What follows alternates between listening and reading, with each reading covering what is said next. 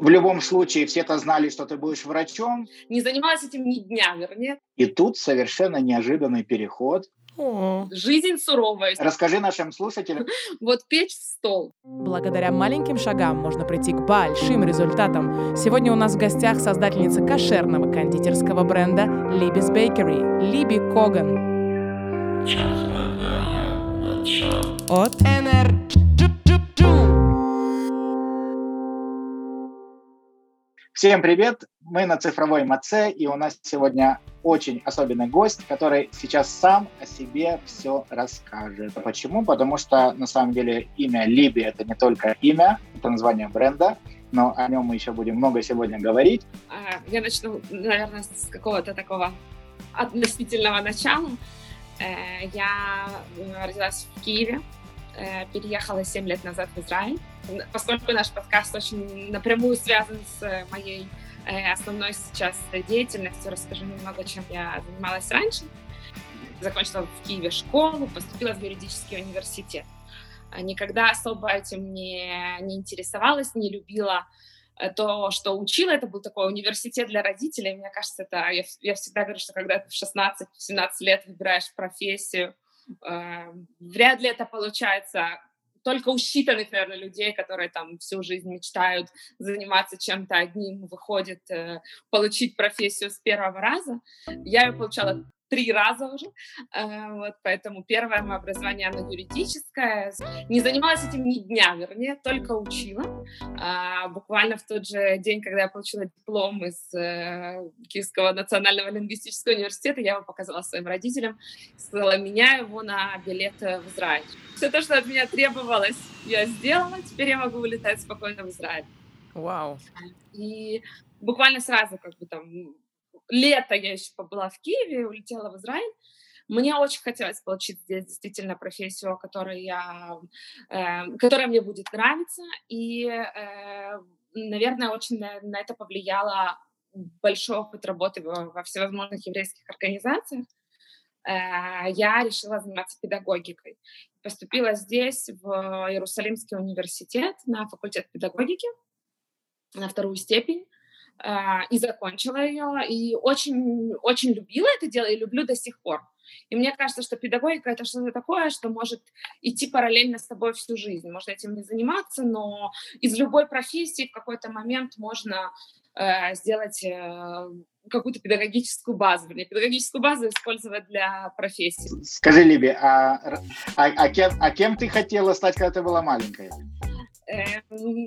Я никогда не отвечала на этот вопрос, мне было очень тяжело, потому что мой папа был врач, и был э, очень известный врач в Украине. Э, меня никто не спрашивал, кем я буду, потому что все всегда знали, что я буду врачом, поэтому вот этого вот понимания, кем я хочу быть, у меня не было. Э, правда, потому что, ну вот, надо быть врачом, чего я хочу сама, я, честно говоря, никогда не задумывалась на эту тему. У меня была учительница, репетитор по химии и биологии, которая готовила меня в медицинский институт поступать. И, значит, я пришла на очередное занятие, и она там мне объясняла строение клетки, я села так, э, головой уперлась значит, в стол, начала плакать. Она закрыла тетрадь, она мне говорит, а теперь пойди домой и скажи, папа, я не буду врачом закрыла тетрадку и сказала, все, вперед, домой, сказать папе, что я не буду врачом. Это твое домашнее задание. И я действительно пришла э, домой и сказала об этом папе. Папа мой как человек, э, который пережил все, весь гнет э, еврея в Советском Союзе, поступающего, прошедшего армию, прошедшего войну, э, и он просто схватился за голову, потому что мне сказали, ты с такой фамилией никогда никуда не поступишь, при том, что это был 2010 год, и это, mm-hmm. это не так давно. Ну, расскажи, какая у тебя фамилия? У меня фамилия Коган, девичья, да, вот, поэтому он, он мне, меня убеждал, он, мне, он ходил по комнате взад и вперед и говорил мне, что мы будем делать, как мы поступим, куда мы поступим. Медицинский это был хотя бы твой единственный шанс, что как бы, ну, какая-то протекция, возможно, там, невозможно, а какая-то mm-hmm. основная была протекция. Папа сам преподавал в медицинском институте тогда. И все, и таким образом, ну, ну, ну, чего ты хочешь? Меня интересовала педагогика, но папа мне сказал, да что это такое, будешь всю жизнь нищей, учительницей, давай, что-то более, более существенное. И вот юридически, он как-то возник вообще из ниоткуда. Он был из серии первой дверью в, в Иньязе, куда можно было подать документы. Ну, уже давайте подадим, значит, сюда, потому что ну, это красиво, это престижно, это дедушка мой всегда говорил, это очень красиво. В суд, при там дедушка мой с судом был связан, и он э, говорил, всегда приходишь в суд, очень красивые девочки там на глаженных белых рубашечках. Это очень красиво быть юристом. Э, поэтому Интересный тоже... компромисс. Да-да-да. Это было какое-то такое, ну, белая рубашка, ладно, там, то есть, э, первая дверь. Ну, правда, я вот такими понятиями тогда мыслила, что я говорю, что мне кажется, что 17 лет, 16 лет — это очень считанные люди могут э, выбрать э, профессию сознательно и придерживаться, ну, потом всю свою жизнь ей, ей посвятить. Это правда, нужно любить то, что ты делаешь. У меня такой любви не было, поэтому я уже шла куда ветер дует, где первая дверь, где там сказали, вот поэтому... В каком возрасте ты э, по-настоящему села и задумалась, а кем я хочу стать? Вот э, педагогика, мне кажется, это было что-то более осознанное. Мне очень нравилось работать с детьми, мне очень нравилась э, вообще социальная работа. И я долгое время, даже учась в юридическом университете, я пыталась понять, что из этого можно сделать. И меня интересовала всякая тематика криминалистики у подростков, например, э, работы с подростками, mm-hmm. работы с трудными подростками. И моя, там, мои родители, когда это слышали, они просто хватались за голову, потому что это не там Израиль израильские э, трудные подростки. Э, Украина все-таки это... Да, суровые. Да, суровые, суровые, действительно. Жизнь суровая, суровые там ребята потом из этого выходят. Вот, то есть меня всегда интересовало это, и э, просто я не очень понимала, в, какой, в какую сферу это возможно преобразовать. И уже в Израиле, когда я, когда я приехала, я стала искать, мне хотелось действительно найти что-то, что мне будет нравиться. И я поступила на такой общий факультет, он назывался теория, теория методология как бы, преподавания. То есть это не работа в классе, это именно организация э, учебных процессов, организация процессов, которые происходят в школе. И мне очень нравилось то, что я учила, и я всегда Э, всегда говорю, что к этому можно вернуться, как минимум дома в воспитании детей, от этого и до э, применения это там, в каких-то прикладных профессиях. Вот. А как родители отнеслись к твоему решению переехать? в Израиль? А, ну, э, моя мама очень хорошо к этому отнеслась, но, наверное, всю жизнь она такой была скрытый сионист. Политическое движение за возрождение еврейского народа на его исторической родине который всю жизнь меня к этому готовила, и э, она очень этого хотела, она сама сейчас уже тоже в Израиле, и я думаю, что она как бы, ну, это было воплощение ее мечты, то, что я уехала. Папа к этому всегда относился как бы сносно, скажем так, его это его это больше... Он, он считал, что я скоро вернусь. Мне кажется, что вот он, знаете, как там едут в Англию поучиться на год, там, на два года. Вот он это воспринимал больше так потому что ему казалось, что я там не, не выдержу жить одна или не... Ну, мне захочется поскорее вернуться. То есть разговоры об Израиле на самом деле были с самого детства, да, да я так понимаю? Да, да. А семья вообще, как, как выглядели твои родители, как выглядят твои родители в плане того, что как бы, ну, такая явно выраженная еврейская фамилия, то есть этого не скрыть, от этого никуда не убежать. Ты говоришь, что мама ск- скрытая сионистка. Э, что еврейского было дома? На каком уровне это было? Как, как проходило твое детство в этом плане? У меня было очень традиционное еврейское детство, не религиозное, не соблюдающее, но традиционное. То есть мама всегда там зажигала, например, свечи по субботам, приглашала гостей в субботу. Э, не было какого-то понимания, там, не знаю, поставить плата или приготовить заранее, или, ну, вот классического понимания соблюдения шаббата. Шаббат — седьмой день творения, он же суббота, когда принято отдыхать от работы. Но то, что там есть шаббат, mm-hmm. то, что шаббат каким-то образом должен отмечаться, это было. То же самое было и с праздниками. А, мама моя строила мне суку в детстве из стульев и, и разных полотен, то есть у нас дома там неделю была сука. Сука — крытое ветвями временное жилище, праздничный шалаш, в котором заповедовано жить в течение еврейского праздника Суккот. в квартире, потому что ну, вот таким образом она прививала мне еврейские ценности. Я никогда не училась в еврейской школе, потому что моим родителям было важно действительно дать мне хорошее, качественное светское образование, и поэтому было принято решение, что все еврейское как бы я получу дома, а образование я получу на выходе, потому что я не знаю, как сейчас работают еврейские школы, но еще тогда, как бы в конец 90-х, начало 2000-х, это было такое время, когда в еврейских школах плохо учат, не так учат, там, не знаю, не такое качественное образование. Хотя я не знаю, сколько это было правда, или это был больше стереотип такой. Но... В любом было... случае, все это знали, что ты будешь врачом, так что еврейская школа, она не лучший старт для этого надо было готовиться в мединститут, то было принято такое решение с первого класса. Э, вот. И постепенно э, как-то моя мама пошла работать сама в еврейскую школу в какой-то момент, она учительница, и она очень стала активно приближаться к соблюдению, приезжали, то есть было принято решение, что э, у нас уже будет в новой квартире полностью кошерная кухня, кошерная еда, родители начали постепенно соблюдать шаббат, я, э, меня это все очень интересовало, скажем так, но я не была, я был, мне было там 18-19 лет, я училась в университете, у меня были друзья, мне, мне было хорошо, ну, как бы в том формате, в котором я была. Мне мне было непонятно, то есть вдруг сейчас начать соблюдать шаббат, вдруг сейчас начать соблюдать праздники, там, для меня это было каким-то таким моментом, я была к этому, наверное, не так готова.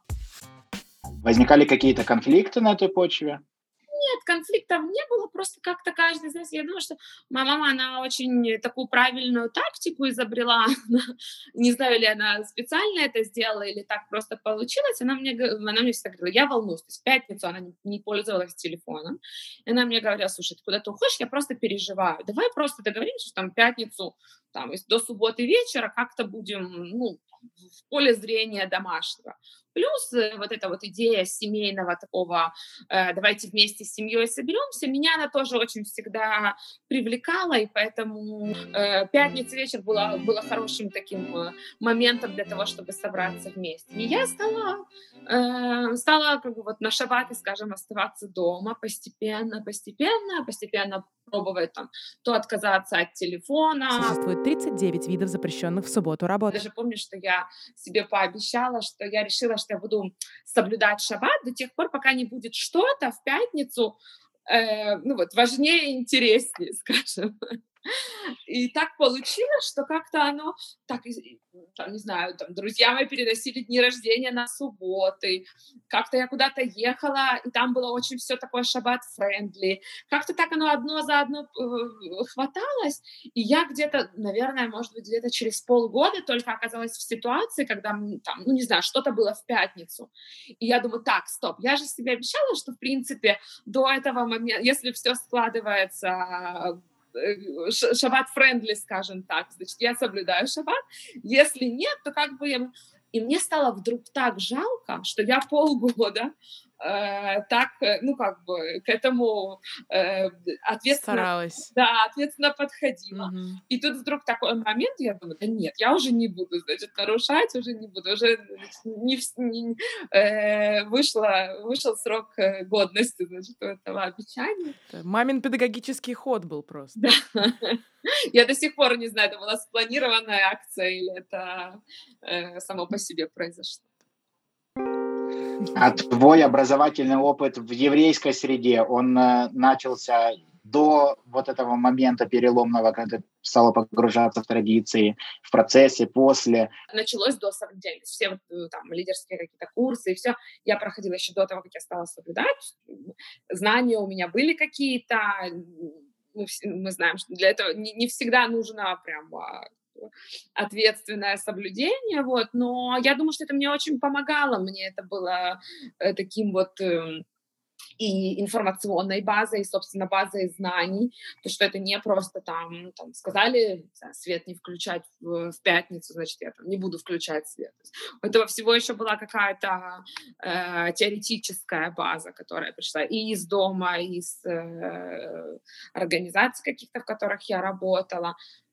Я думаю, что мне это очень помогало, и мне очень помогали люди, которых я видела там. То есть, э, что я даже, я даже недавно вспоминала одну историю. Была организация Бнея Кива, и в какой-то момент была поездка в Париж от э, Бнея Акива, на которой, значит, меня а, отправили вместе с э, там еще парой ребят. И туда съезжались ребята из всей Европы. И мы как-то так получилось, что в гостинице познакомились с э, компанией ребят, мальчиков и девочек, которые вот так вот ездили, ура, они встречались то в каких-то лагерях, то в каких-то поездках, все они друг друга знали, они были все соблюдающие. А я была вот на таком вот этапе, что там, ну вот, вот самый-самый начальный. И мы как-то с ними так и на трапезе разговорились, и вместе домой там ну, в гостиницу шли.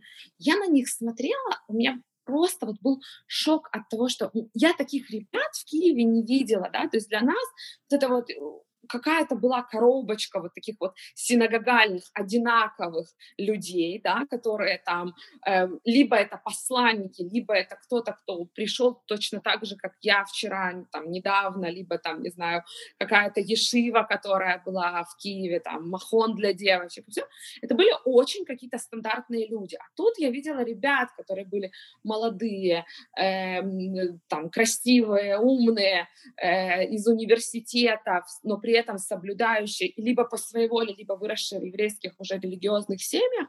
И я помню, что меня эта поездка на меня очень повлияла, вот именно общение с ними. То есть ты хотела оставаться собой, и эти парижские друзья тебе показали, что, в общем-то, никакого э, диссонанса в этом нету, да, да? никакого противоречия что ты можешь точно так же там продолжать, э, э, не знаю, учиться в университете, слушать музыку, смотреть фильмы, э, интересоваться, смотреть по сторонам, но при этом э, э, быть соблюдающим евреем, и этот образ жизни, он никак не, не мешает. Слушай, ну и ты переехала в Израиль, да, в Израиле ты закончила педагогический, да. э, и ты познакомилась со своим мужем, правильно? Да. Мы познакомились пора, буквально я поступила, и через недели две, мне кажется, после поступления в университет я с ним ну, познакомились. И тут совершенно неожиданный переход, и у тебя появляется какое-то новое увлечение, новая профессия, никак не связана с твоим образованием. Как? Как? Как? Логич, логично оно произошло. Дело в том, что когда я закончила университет, я буквально через э, прошло уже там два года с момента со, со свадьбы, э, я родила ребенка нашего сына э, Якова. Вот, и ну, вот эта вот израильская история, что ты там три месяца находишься в декрете и выходишь на работу, то мне некуда было выходить, скажем так. Mm-hmm. При этом я понимала, что искать ее я тоже не готова через три месяца оставить ребенка там, в саду где-то. Ну, мне очень хотелось еще с ним побыть. У меня не было какой-то критической надобности идти работать, но мне очень хотелось какой-то самореализации. Я не представляла, что я могу делать дома. У меня как-то всю жизнь не было какого-то там особенного такого хобби, знаешь, там что то не знаю, рисовала или гимнастикой занималась или чем-то еще. Всегда была таким-то тут-то, тут-то, тут э, чем-то увлекалась.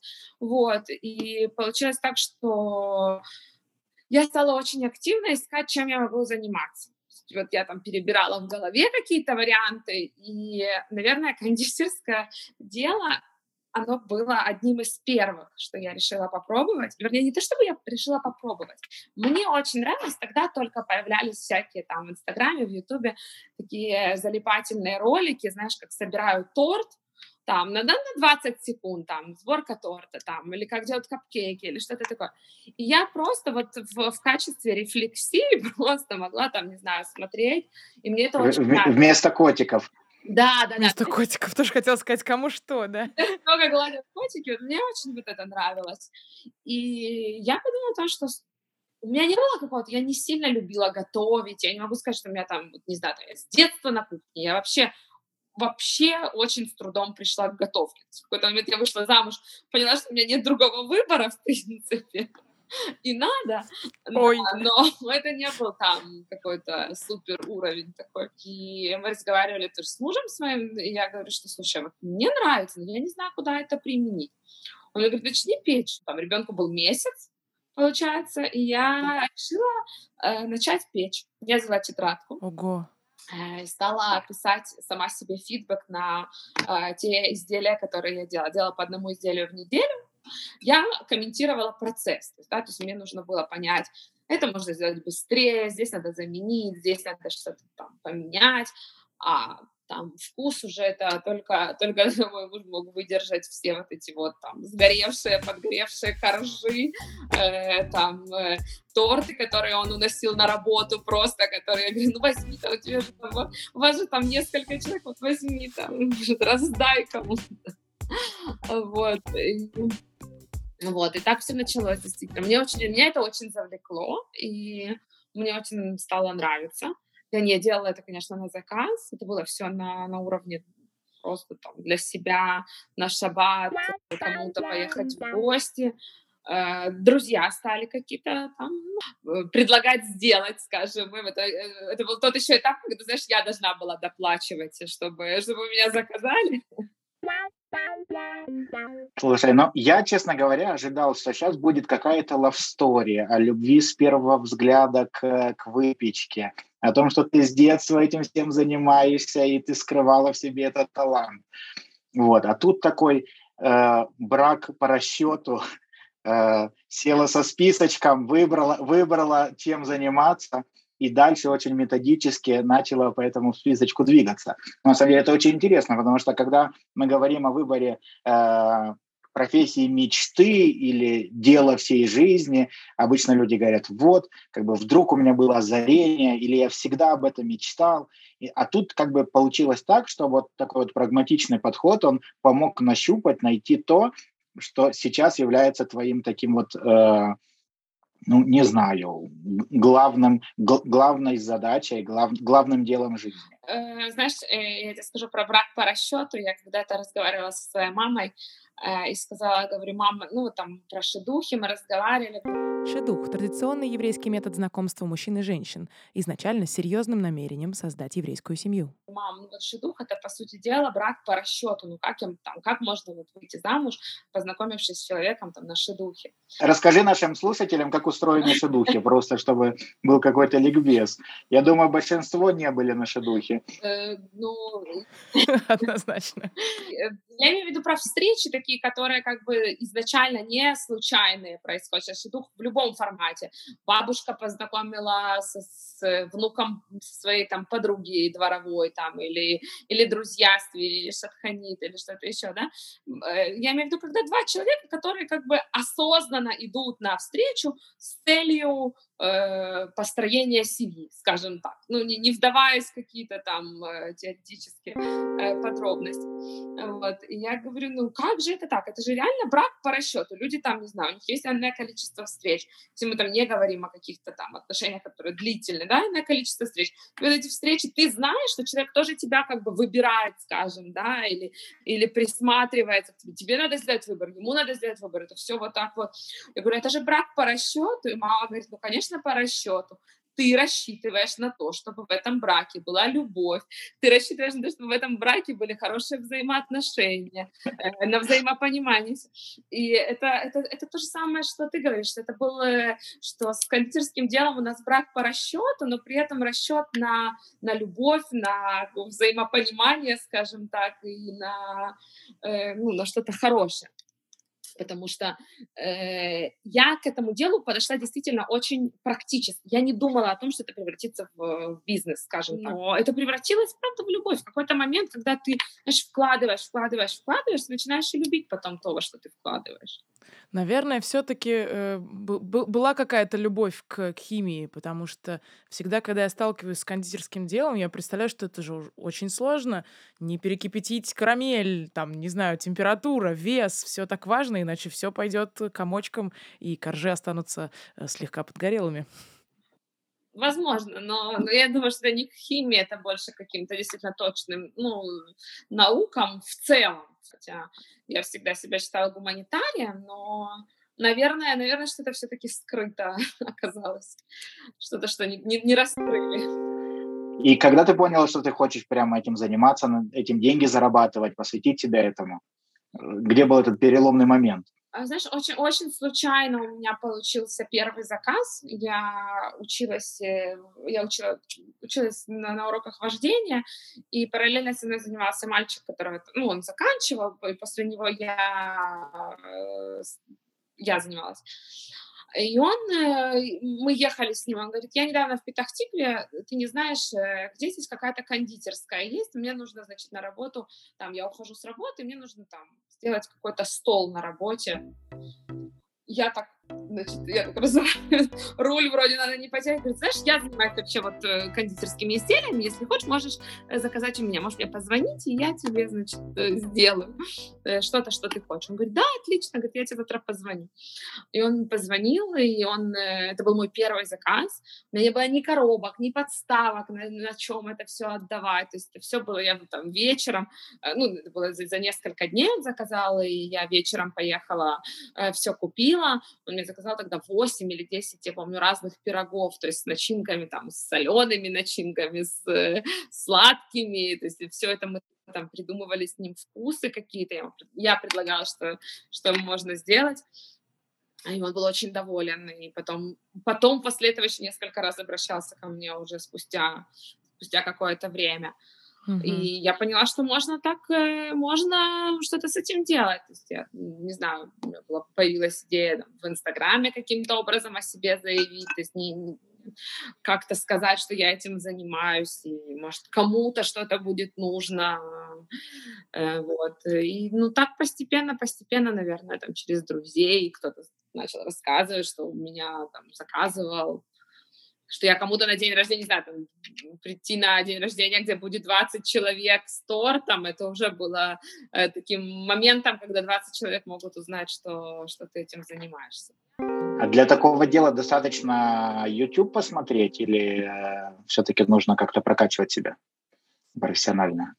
Эм, я думаю, все зависит от цели. Мне было недостаточно YouTube. То есть я начала с каких-то платных онлайн-курсов, которые достаточно дали мне очень хорошую базу. То есть, несмотря на то, что это все было онлайн, ну, скажите, я до сих пор пользуюсь какими-то знаниями из, э, из этих курсов. Но мне хотелось больше, мне хотелось, знаешь, я все, все-таки вот эта вот история, когда э, в нас с детства вот, впихивают, что э, нужно иметь образование, вот это вот, наверное, это тоже повлияло, потому что я в какой-то момент э, пошла в, уже в Израиле в офлайн э, учебу, э, одну, это было такое более, скажем, поверхностный курс, который э, тоже кондитерское искусство это было, но это был более такой поверхностный, три месяца курс. Э, Базовый после... такой, да? Да, ну, то есть по, по, как бы по занятию на, на основные темы. А после этого я пошла учиться в очень известное место в Израиле, это, это школа Данон. Э, она больше с направлением классического французского кондитерского искусства. Mm, вот, да, но... Там, да. Ну, они, кстати, никак не связаны, но, э, но, но тоже еврейская фамилия. Эм, вот, и все, и я уже там получила образование профессионального кондитера. Слушай, ну круто. И... Сколько времени это заняло? Э, год. Год. Угу. И, и, есть у этого какой-то потолок, то есть ты там прошла одни курсы, вторые, как бы, или это штука, где ты можешь учиться бесконечно? Это бесконечный процесс, действительно. Э, можно стать как бы именно по званиям, скажем, после обычного кондитера есть шеф-кондитер, да, то есть я бы тоже очень хотела доучиться до шефа, просто сейчас как бы какой-то какой перерыв э, взяла для, для работы, для, для того, чтобы как бы немножко устояться в одной позиции перед тем, как э, э, идти на следующую, но с точки зрения учебы в видах, в каких-то направлениях, тут нет конца. Но тут надо быть тоже как, как хороший врач, знаешь, он не может быть врачом во всех сферах, да, то есть все равно надо идти в какую-то узкую специализацию. Кондитерское дело тоже требует э, более узкой специализации, а, и я, все, я все еще ищу, скажем, для себя. А в, вообще, в принципе, в этой области какой предел мечтаний? То есть, там, не знаю, есть какая-то там награда или что-то, к чему бы ты хотела дойти, там, не знаю, чтобы там э, какие-нибудь издания там тебя упомянули или э, получить какую-то, не знаю, звездочку. Как это устроено? Какой э, предел мечтаний у кондитера? Э, во-первых, мне бы очень хотелось со временем открыть свое заведение. То есть это из более таких физических мечтаний, ну, не физических, а материальных. Э, в плане награды и в плане всего ну, есть очень, есть, есть разные журналы, есть разные издания, есть разные, как бы, признания, скажем, э, в Израиле и нет. Посмотрим. Вот пока, пока как бы все основывается, конечно, на своем заведении, на студии изначально, а потом уже в каком-то кафе, возможно. Скажи, у, у тебя, получается, ты делаешь кошерные кондитерские изделия. А, сам факт того, что они кошерные, что у тебя все ингредиенты кошерные, что ты используешь только кошерные э, какие-то процессы, э, ну, хотя в процессах, наверное, все одинаково, да, больше на ингредиентах, не ограничивает ли тебе это какой-то спектр э, возможностей, э, может быть, там, не знаю, ты из-за этого отрезаешь себе какой-то кусок деятельности или э, просто что-то вот, ну, невозможно сделать кошерным? Это затрудняет процессы, но не, не урезает, скажем так. Сейчас, э, к счастью, есть огромное количество mm-hmm. кошерных продуктов просто, но и э, разного уровня кашрута продуктов уже внутри кошерной продукции. То есть, в принципе, человек, который этим занимается в Израиле, э, я сейчас говорю только про Израиль, потому что, мне кажется, за границей это история тяжелее все-таки. Э, все-таки можно найти, э, если очень хорошо и долго искать э, нужные ингредиенты. Могу сказать, что э, моей целью изначально было все-таки, знаешь, я очень часто смотрю, мы, мы раньше жили в Ришине, вот в, прямо на, у моря, и я смотрела там, там ни одного кошерного заведения, знаешь, на, на побережье. И ты думаешь, ну что, вот что, религиозный человек, он что, не может ну, он что, не хочет посидеть на море, э, покушать? Он что, почему, почему так? Вот почему нет хотя бы хоть одного какого-то места, знаешь? Понятно, что большинство хочет работать в шаббат, большинство хочет как бы э, ну, там, не задумываться о каких-то нюансах кашута, но хотя бы одно заведение, почему бы не открыть? И у нас недалеко от нас сейчас там э, одна хаббатская семья открыла суши.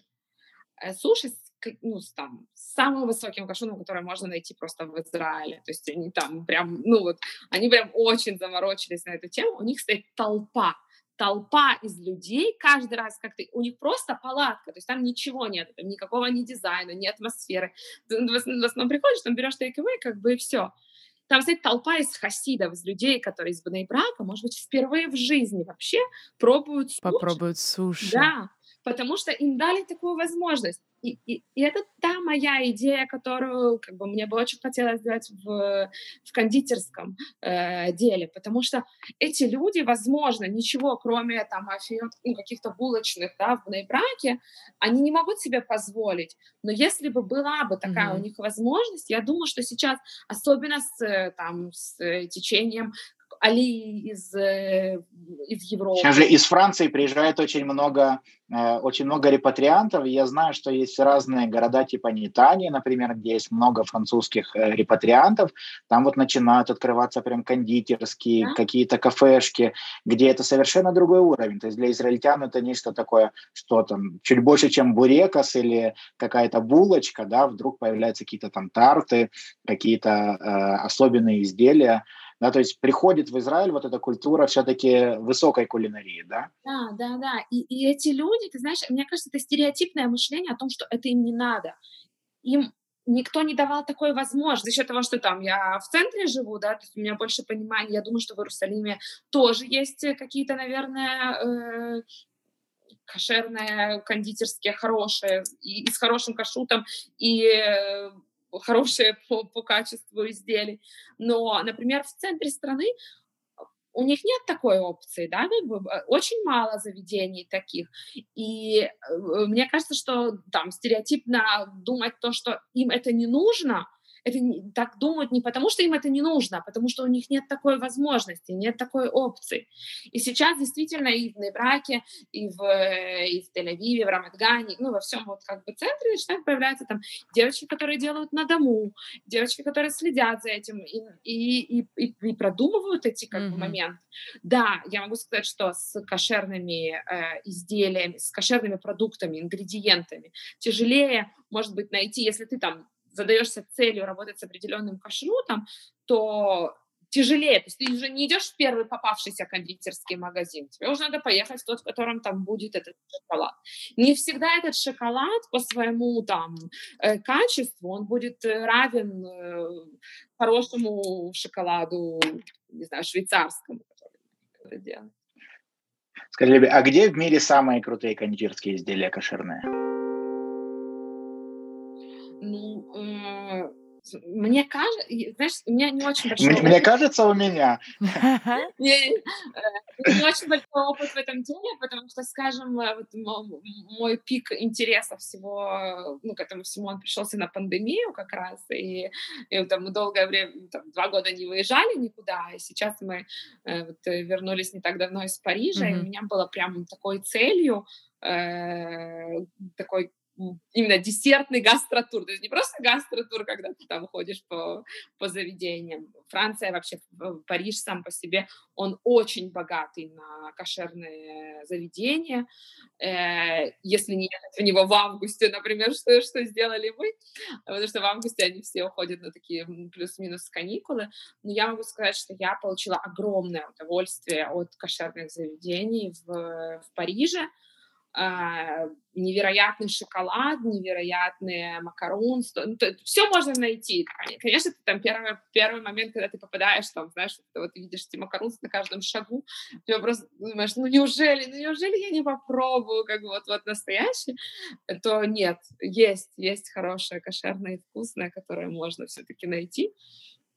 Э, мы прям приходили, на нас смотрели, я помню, что мы в одно заведение значит, пришли и заказали на двоих там шесть десертов разных. И девушка официант, которая нам принесла, говорит, вы еще кого-то ожидаете? Мы... Нет, нет, мы все, сами, все сами пробовать будем.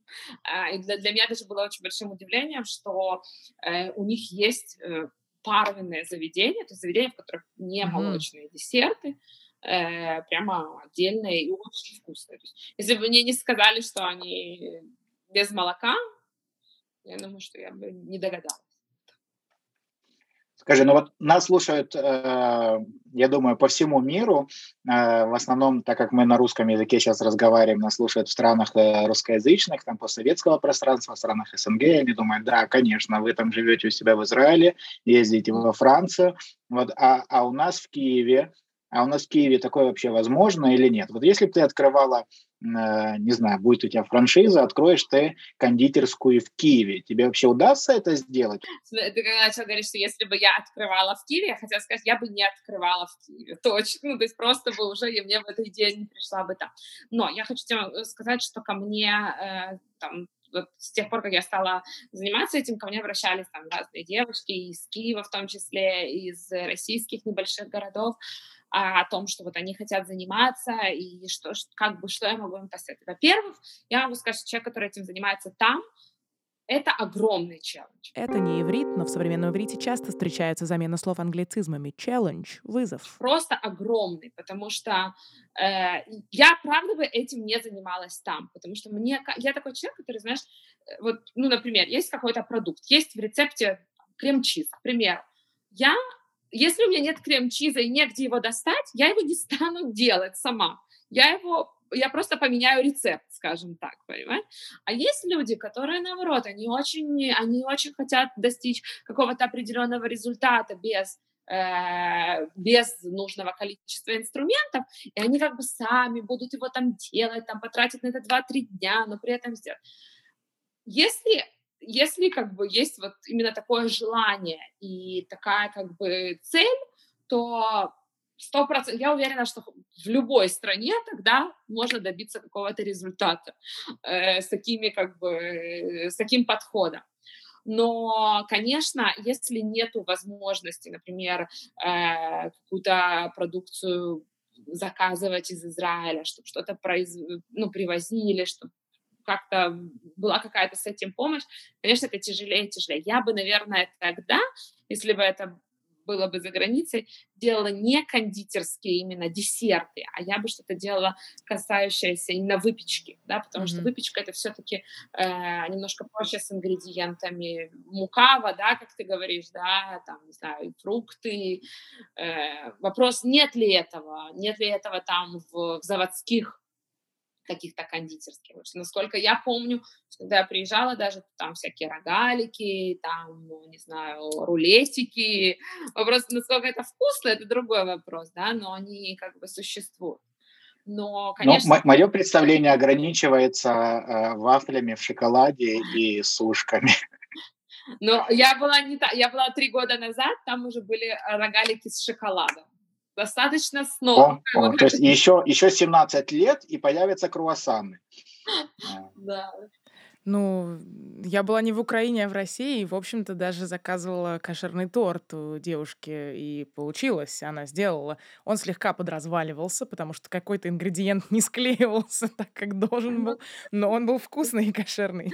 Это то, о чем я говорю. Я не знаю, я буквально на днях видела об открытии в России, в Москве какого-то даже шоколадного бутика, да, то есть, э, который сейчас э, открывают все возможно. Я уверена, что этот шоколад каким-то образом туда привозится. И все. Просто если настроить эту логистику, если настроить это с точки зрения... Опять-таки, мы сейчас жили в два года в таком состоянии. Я не понимаю, как, как туда шоколад попадал, да, в Москву или в Киев. Ну вот. Э, если, если есть какие-то налаженные процессы, то это точно возможно. Но это точно тяжело точно тяжело. И вопрос, э, кто эта публика, которая это нужно? Есть ли она там и сколько это будет э, соотношение затраты сил и результата какого-то там, или выгоды какой-то материальной. В общем, твой подход продолжает в этом плане быть точным. Тут очень многое завязано все-таки на желании. Потому что... Угу. Ну, я думаю, что нас сейчас слушают, э, слушают люди из, э, из разных стран, из разных городов, какие себе думают в своем городе, сидят, говорят, я же всю жизнь мечтал это делать или мечтала, мечтала это петь, с чего мне начать, как мне к этому приступить. Э, что бы ты посоветовала? Мне кажется, что очень много тренироваться. Просто вот печь, как знаете, как говорили, писать в стол, вот печь в стол, там, не знаю, маме. Печь в рот печь в рот бабушке, дедушке, маме, папе. Чем больше набивается рука, тем больше ты понимаешь, во-первых, что тебе нравится, какую сферу ты бы хотел как бы, в этом плане занять.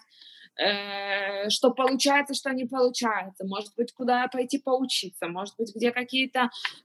Сейчас действительно огромное количество бесплатной информации в, в интернете, которые можно... Ну, классные YouTube-каналы, э, классные, там, не знаю, какие-то блогеры, которые выставляют э, рецепты, я уверена, что есть огромный, если мы даже сейчас говорим о, как бы, о младшем школьном возрасте, в котором еще, там, не знаю, там, родители не дают деньги на какой-то онлайн-курс или, не, ну, не знаю, не, не очень поддерживают эту, эту идею, то мне кажется, что есть огромное количество сейчас возможностей этому учиться. И что Аба спрашивал до этого, есть ли предел в этой учебе, то предела точно нет. И, и вот практика плюс учеба и плюс какое-то какое-то желание этим заниматься, это то, что приводит к результату. Окей. А можешь дать совет по продвижению? Я бы сказала его. Давай я задам конкретный вопрос. Скажи мне, какой процент клиентов? У тебя, у тебя все в табличке, как все записано, я уверен, все в процентах рассчитано. Какой процент клиентов к тебе приходит через Инстаграм, а какой процент приходит, не знаю, там по сарафанному радио или там по какой-нибудь там, не знаю, рекламу ты какую-то делаешь, не делаешь, кроме Инстаграма?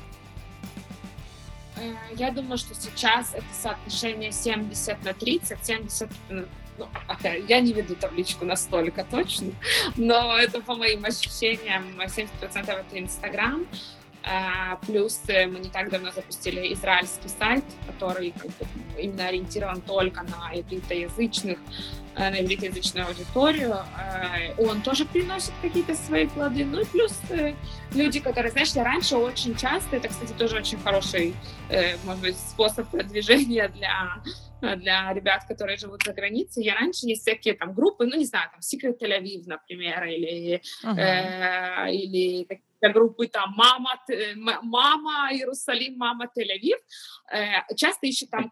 Подслушано Нижний Новгород. Да, ну вот, вот, вот такого плана.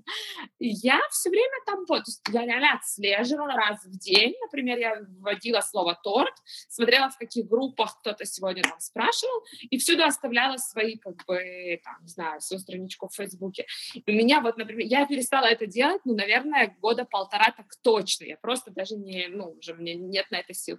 Я сегодня отдавала заказ женщине, которая мне сказала, что она видела мою публикацию вот в «Мама Тель-Авив» ну, например, да, то есть угу. это работает, э, бывает, наверное, даже не знаешь. Долгосрочная перспектива. Окей, okay, ну, я думаю, что будет какой-то промокод, промокод со скидочкой, да, для слушателей подкаста. Подписывайтесь на Инстаграм Либис Бейкери и обязательно, как минимум, посмотрите вообще, как это выглядит, не говоря уже о том, что попробуйте. Ливи, большое спасибо, что была с нами. Большое спасибо, что нашла время поделиться секретиками. Э, ну, в общем, что я скажу? Подписывайтесь на Либи в Инстаграме. Э, это очень красиво, очень вкусно. Если вы в Израиле, делайте заказы. Э, если вы не в Израиле, ставьте, ставьте лайки. И я думаю, я, да, я думаю, что мы выходим из этой беседы с таким очень важным, важным посылом, что не всегда, не всегда профессия мечты – это любовь с первого взгляда, это может быть очень, э, очень э, э, назовем так, прагматичный подход к выбору, к поиску этого, к поиску этой любви. Вот. И э, зато, зато это окупает себя, зато это оправдывается. Вот, спасибо, Алина. Спасибо большое, мне было очень интересно. Спасибо. Спасибо. Нам тоже. Нам тоже. Это была цифровая маца. До встречи в новом подкасте.